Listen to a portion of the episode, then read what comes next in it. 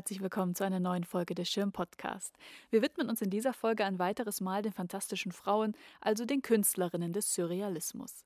Surreal scheint uns dieser Tage auch unsere eigene Realität.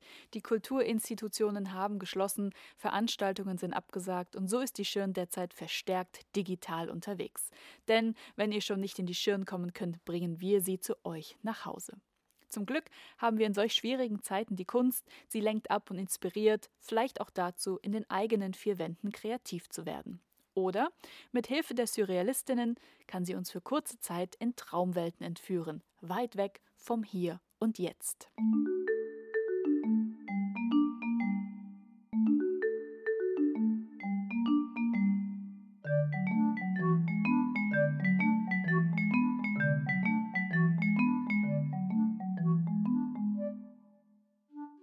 In der ersten Podcast-Folge über die fantastischen Frauen haben wir auf die Ursprünge des Surrealismus in Paris geschaut. Wie entstand diese Bewegung? Was wollte ihr Gründer André Breton? Und inwiefern und mit welchen Themen waren Künstlerinnen involviert? Dieses Mal schauen wir nun, wie sich der Surrealismus weltweit ausgebreitet hat. Die Künstlerinnen, deren Werke in der Ausstellung Fantastische Frauen in der Schirn zu sehen sind, arbeiteten nicht nur in Paris bzw. Frankreich, sondern auch in England, Belgien, der Tschechoslowakei, der Schweiz, Skandinavien, in den USA und Mexiko. Um dieses internationale Netzwerk und die Phasen des Surrealismus geht es in dieser Folge. Die 1920er Jahre werden oft als die Kernzeit des Surrealismus betrachtet. 1924 schrieb André Breton das Manifeste du Surrealisme. Allerdings stellte die Gruppe bis in die 60er Jahre hinein zusammen aus. Erst 1969 löste sie sich auf. Die meisten Künstlerinnen dieser Bewegung waren jünger als die hauptsächlich männlichen Mitglieder der Ursprungsgruppe um Breton. Ab den 30er Jahren gesellten sie sich zu der Gruppe und beteiligten sich in den Folgejahren an den internationalen Surrealismus-Ausstellungen. Entsprechend entstanden ihre Hauptwerke auch später, in den 1940er und 50er Jahren. Auch weil zahlreiche Chronisten den Surrealismus mit dem Zweiten Weltkrieg als beendet sahen, fanden diese Künstlerinnen bisher wenig Beachtung, was die Ausstellung in der Schirn jetzt ändert.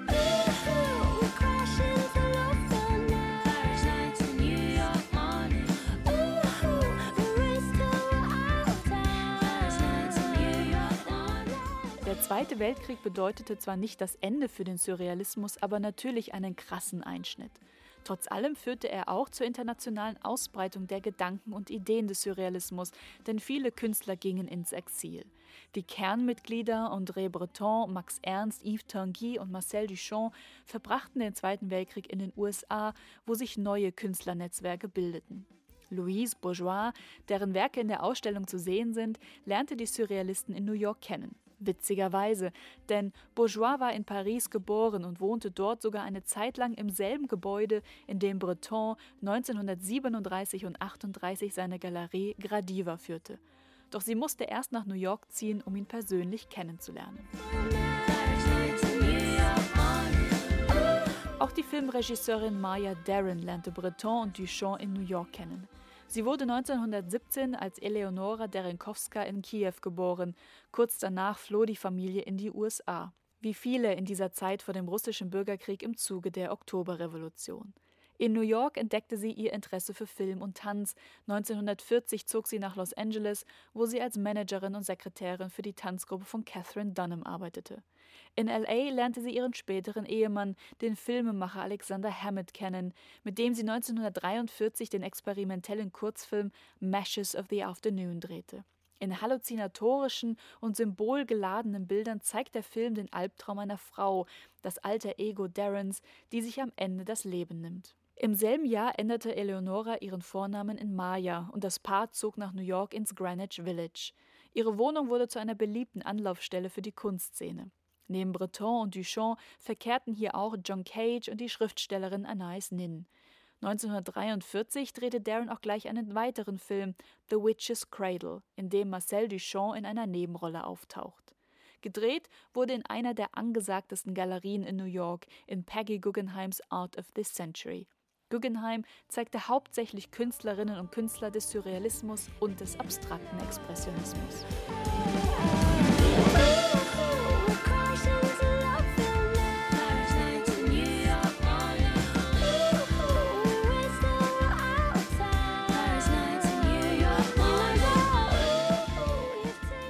keine sichere Quelle, aber Maya Darren und Dorothea Tanning müssen sich in New York begegnet sein.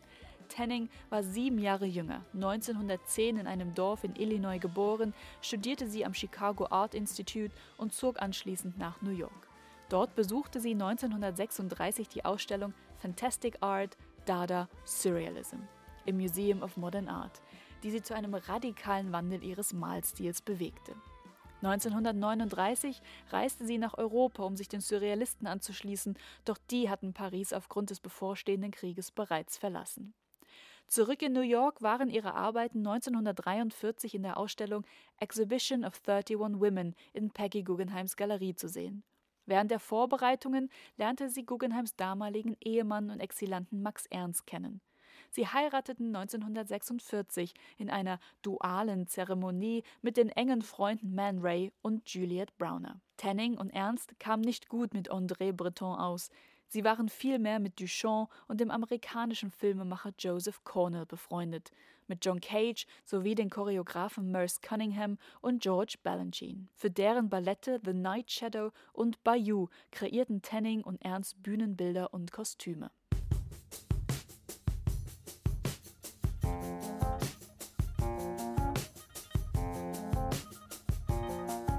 Wenn das Gedankengut des Surrealismus nicht von Exilanten in die Welt getragen wurde, dann von den Freundschaften der Künstlerinnen untereinander. Es war ein komplexes Netzwerk über Alter, Kontinente und Malstile hinweg. Die deutsch-schweizerische Merit Oppenheim war mit der italienisch-argentinischen Leonor Fini befreundet, Fini wiederum mit der englischen Leonora Carrington, Carrington wiederum mit Lee Miller aus New York. Claude Cahun und Dora Maar kannten sich aus Paris, Maar, Nouche Eloire und Jacqueline Lambert ebenfalls. Lambert war mit der mexikanischen Frida Kahlo befreundet, um nur einige Verbindungen zu nennen.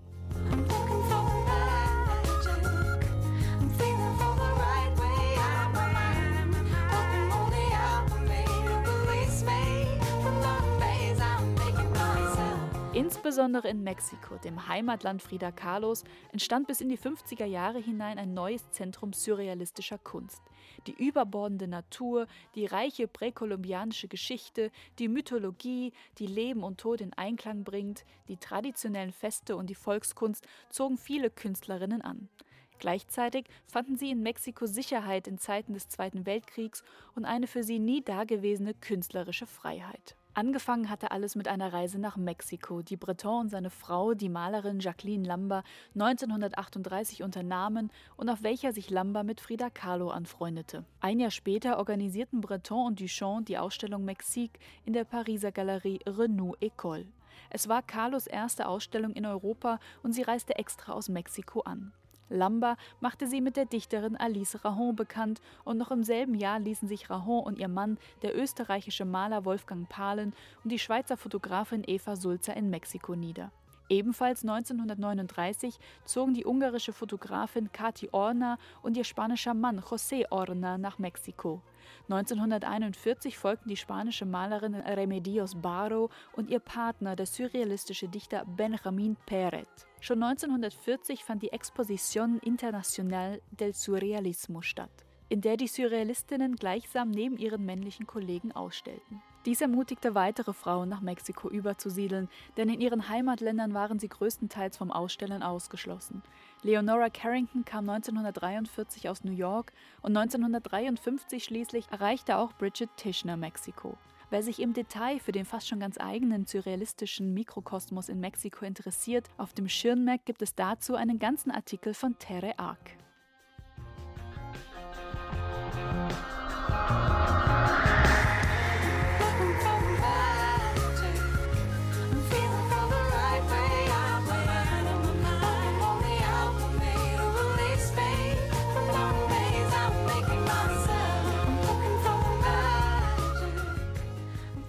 Der Zweite Weltkrieg war ein Einschnitt, aber nicht das Ende des Surrealismus. Auch nach 1945 stießen weiterhin Künstlerinnen und Künstler zur Bewegung hinzu. Unika Zürn zum Beispiel. Geboren 1916 in Berlin als Nora Bertha Unika Ruth Zürn, fand sie ihren Weg zur Kunst recht spät. Erst nach ihrer Scheidung 1949, das Sorgerecht für die Kinder ging an ihren Ex-Mann, sie befand sich in wirtschaftlich schwieriger Lage. Zürn war 37 Jahre alt, als sie begann, Anagramme zu schreiben und ihre filigranen Federzeichnungen anzufertigen.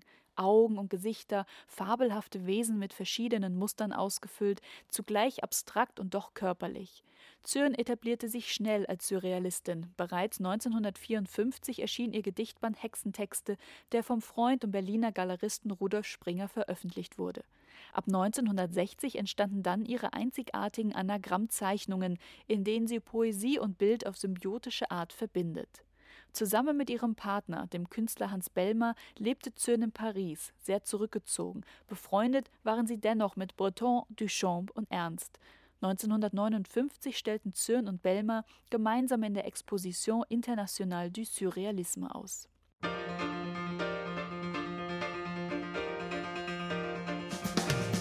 Und Louise Bourgeois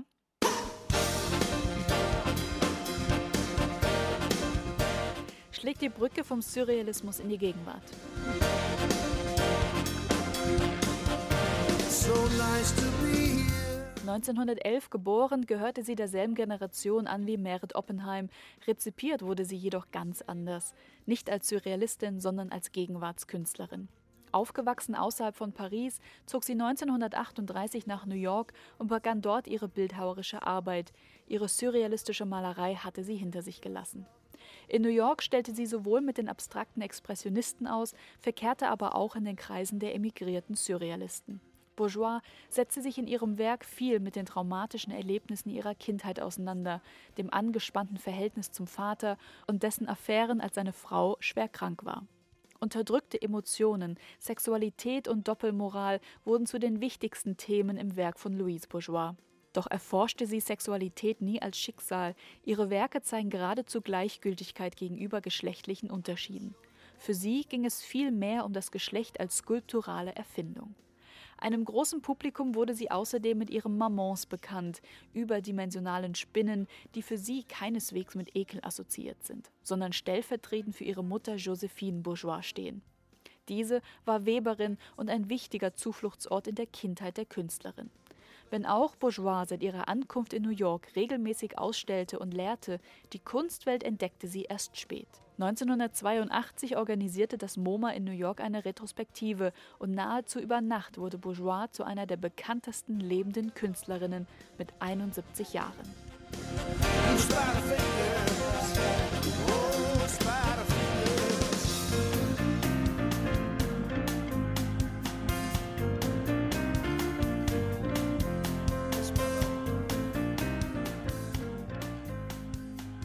In der nächsten Folge geht es wieder um Richard Jackson, dessen raumfüllende Installationen derzeit ebenfalls in der Schirn zu sehen sind. Im Prinzip jedenfalls. Um die Ausstellungen auch in diesen Zeiten so weit wie nur möglich zu erleben, bietet die Schirn zahlreiche Plattformen und Formate. Artikel und Podcasts im Schirn Mac, die Shortcuts auf YouTube, die Digitorials zu den aktuellen und zu vergangenen Ausstellungen auf der Website schirn.de. Und wir sind natürlich auf unseren Social Media Kanälen für euch da. Bis zum nächsten Mal, bleibt gesund. You.